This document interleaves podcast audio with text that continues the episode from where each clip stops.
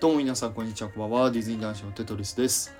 このラジオでは僕なりにディズニーの素晴らしさや豆知識などゆるくお届けするラジオですのでよろしくお願いいたします。はいということで、えー本日はですね、えー僕のこのチャンネルでも結構お話ししてると思います。ファンタジースプリングスについて、えーお話ししていきたいなと思います。何回目？もう多分34回ぐらい話してると思うんですけどまた最近ですねあのいろいろ新しい情報があの追加に追加されてますので、まあ、これも含めてね、えお話ししていきたいなと思います。でまず、えー知らない方もいらっしゃると思うのでまずファンタジースプリングスって何ぞやっていう話を軽くしていきたいなと思います。このファンタジースプリングスというのは、えー来年の2024年に東京ディズニーシーにできる第8テーマポートとなっております。一応概要としては、えーホテルが1つとえピーターパンのエリアが1つでアナと雪の女王のエリアが1つでラプンツェルのエリアが1つという、えーテーマポートとなっていて一応ですねあの世界初の、えーアトラクションが、えー導入されるという風な、えお話となっているのでまあ、えーまあ、日本だけじゃなくて、まあ、世界が注目してるそんな、えファンタジースプリングスとなっております。で、え今回この話をするにあたってですねまあ、あの知ってる人と知らない方も多分いらっしゃると思うので、まあ、もしよければ僕のあのインスタのストーリーに多分ねあの載ってると思うんですよ。あの僕がちょっとベアーってなんかいろいろ書いてるやつがね。そっちを一回ちょっとちらっと見ていただいて、えーまあ、スクショとかしていただいてでこの話を聞いていただくとさらにちょっとあのーまあ分かりやすいというかですね知識が深まるかなと思いますのでぜひちょっと一回僕のインスタの方のストーリーを見てみてください。はい、ということで、えー早速お話ししていきましょう。はい、ということで、まずね、ちょっとざっくり全体像についてお話、全体的なお話をしていきたいなと思うんですけど、えー昨日ですね、Google マップの衛星画像というか、あの空から撮った画像がですね、え更新されてって、まあ、これを見てね、え思ったお話をちょっとしていきたいなと思います。で僕も、え実際に舞浜の方に、え足を運んでそのファンタジースプリングスの工事現場とかを見に行くことがあるんですけどもうほぼほぼですね大方も出来上がっている段階かなと思いますもうなんならあのホテルの内装を作ってたりとかもうなんだろうな大方その外外装とかはもうかなり出来上がってるんじゃないかなと思います。そのアナ雪の、えーノースマウンテンって言われる山であったりとか、えーピーターパンの山であったりとか、まあ、ラプンツェルの城とか塔ですかね。すいません。塔とかとかも結構いろいろ出来上がってるっていう、えー段階でございます。で、えーちょっとまあファンタジースプリングスの,、まあその内容なんですけど今回ですね、えーアトラクションが、えー4つ。でレストランが2つできると言われてます。でそれにプラスしてえっとね一応ねワゴンが1つねできるっていうっていう噂があるんですけどこのワゴンがね何のワゴンかはちょっと分かんないんですよね。そのポップコーンワゴンなのかまあ多分ポップコーンだと思うんだけどポップコーンワゴンなのかそういうグッズのワゴンなのか分かんないんですけど、まあ、おそらくポップコーンじゃないかなって僕は思ってます。ちなみにショップに関しては今のところ、えーホテルの中にしかないというふうに、えー言われてはいます。これちょちょっとね忘れちゃったんだけどなんかどっかで見ました。はい。だからまあおそらくあのトイ・ストーリーホテルみたいなねあんな感じ？ホテルの中にショップがあるみたいな。まあそんな感じになるんじゃないかなと思います。まあ多分そうだよね、まあ、ゲストの混雑具合とかも考えると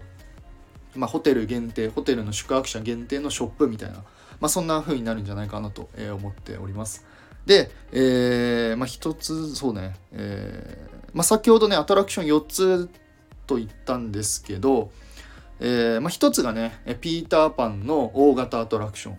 でもう一つがえティンカーベルのアトラクション。これちっちゃいアトラクションですね。でえラプンツェルのボートライド型のアトラクションが一つ。で最後に「アナと雪の女王」のアトラクションが、えー一つ。ああとレストランです。ごあごめんなさい。あとレストランがレストランが、えーピーターパンのエリアのところにロストボーイズの隠れ家っていうコンセプトのレストランが一つ、えーと、えー、アナと雪の女王のエリアにアレンデール城の中にあるレストランが1つ。まあ計アトラクションが4つ。そしてレストランが2つっていう風になっております。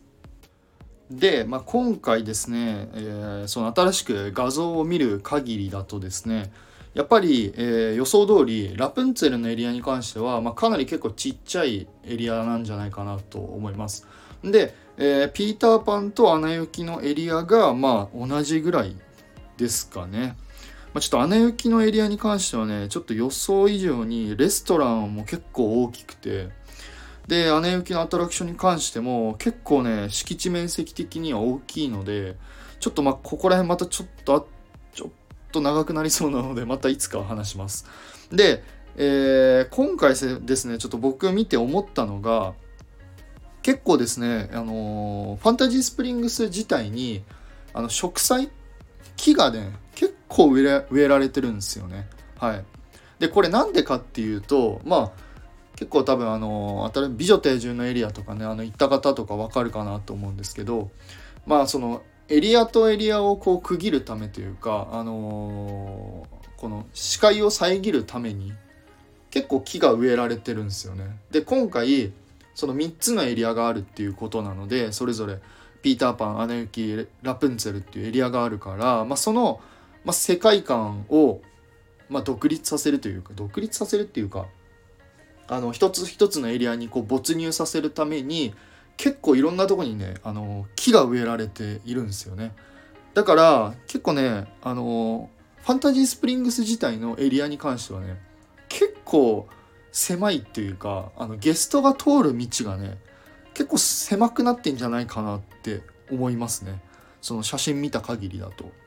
でこれがまどういう風になるかっていうとさ例えばそのオープンして間もない時とかっていうのはかなり大人数のゲストが行くと思うので、まあ、それこそその待ち列ですよねアトラクション待つ列とかっていうのもこう結構長蛇になったりするとそのゲストが通る道がこう確保しづらいっていうのがちょっと思いますね。まあ、もちろんあのアトラクション自体にその Q ラインっていう待ち列っていうのが存在するのでまあそんなすごいめちゃめちゃ長蛇になるのかな